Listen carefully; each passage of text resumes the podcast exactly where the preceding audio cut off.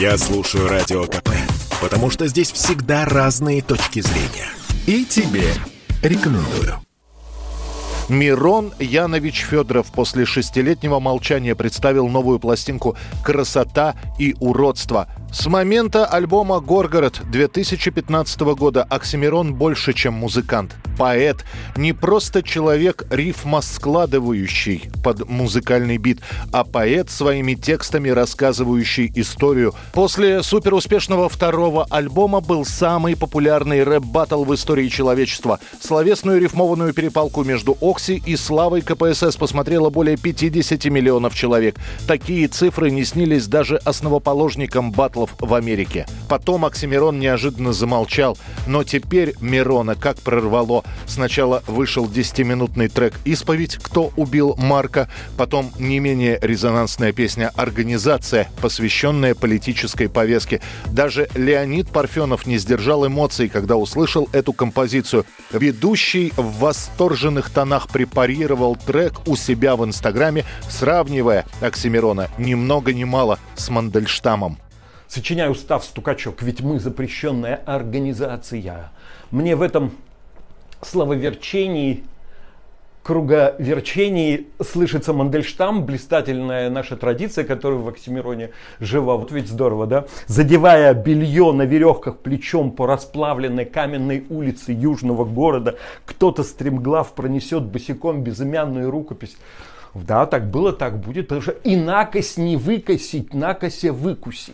И вот теперь настал черед полноценного альбома «Красота и уродство». Обложку, кстати, нарисовал не абы кто, а сам Борис Борисович Гребенщиков. Пауза на пользу не пошла, автор пытается так явно подтакать фанам, что начисто растратила актуальность. Завышенные ожидания, некогда яркий новатор безнадежно застрял в 2010-х. Да, это для тех, кто будет писать рецензии на альбом. Можно не стараться. Оксимирон сам все уже сделал. Предсказал, какими могут быть отзывы на альбом, как в свое время герой Эминема в «Восьмой миле» предсказал, что будет о нем петь его соперник, и опередил его.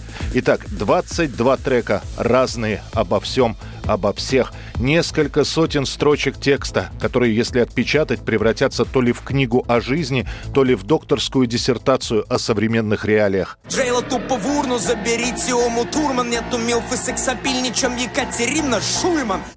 Гребенщиков, как художник обложки, не единственное знакомое имя в списке участников записи. Есть еще и «Дельфин» в треке «Чувствую». Объясни, что я чувствую, загляни в эту пустоту.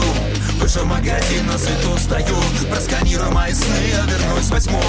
Чувствую, чувствую, чувствую, чувствую, как определить это то, что пуст, или у меня внутри целый сгусток.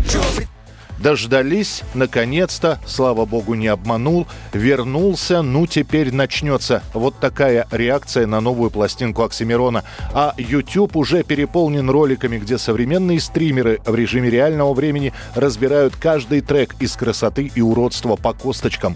Ведь если я способен вернуться, способен каждый, поет Оксимирон. Осталось посмотреть, надолго ли вернулся и, главное, нужен ли Мирон Федоров молодому поколению поколению. Если окружающим свою сопротивляться под не с печальным лицом Все повторится не раз, но мы живы сейчас Нами рано удобрять гимназиум Это спорт неприкрытый и не скучный. Спорт, в котором есть жизнь. Спорт, который говорит с тобой как друг. Разный, всесторонний, всеобъемлющий. Новый портал о спорте – sportkp.ru О спорте, как о жизни –